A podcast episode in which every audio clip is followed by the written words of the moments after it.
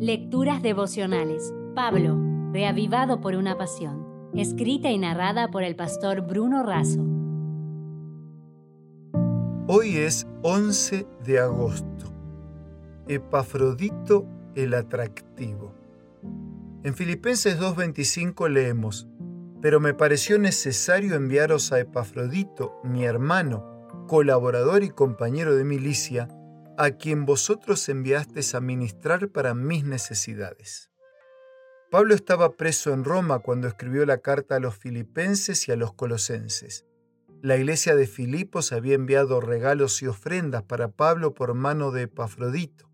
Este fue el mensajero de la iglesia de Filipos y el ministrador de las necesidades de Pablo. Era un nombre común en griego y en latín que significaba atractivo, fascinante, encantador, derivado del nombre de la diosa griega Afrodita. Sin embargo, en Roma él se enfermó con riesgo de muerte. Esto entristeció a Pablo y preocupó a los filipenses. Pablo se los envió de nuevo elogiando el gran deseo que tenía de reencontrarse con ellos. El apóstol se refirió a él usando el posesivo mi hermano. Y no solo eso, además, era un colaborador y un compañero de milicia. Como hermanos compartían la fe y la comunión, como colaboradores compartían la misión y su progreso, y como compañeros de milicia compartían las luchas de la vida y del ministerio. Epafrodito era equilibrado en su fe y no se ocupaba solo en la comunión, sino también en el progreso del Evangelio.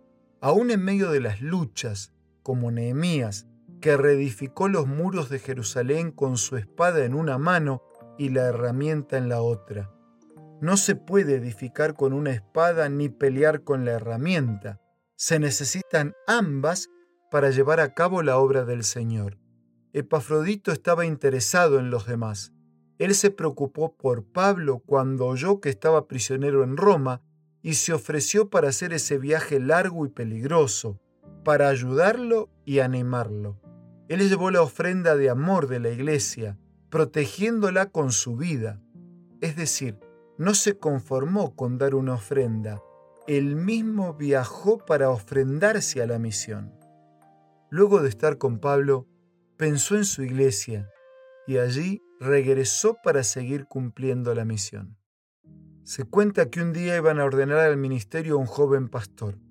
Antes de ese emotivo acto, su padre, que era pastor, le dio tres consejos. Vive todos los días cerca de Dios. Vive todos los días cerca de la gente.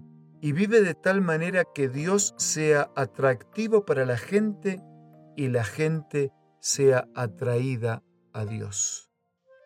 Dejándote un abrazo de corazón, con respeto y con cariño, concluyo la reflexión de hoy de esta manera. Epafrodito fue una bendición para Pablo, para su iglesia y para nosotros, porque quien es atraído por Cristo se vuelve atractivo para los demás. Si desea obtener más materiales como este, ingrese a editorialaces.com.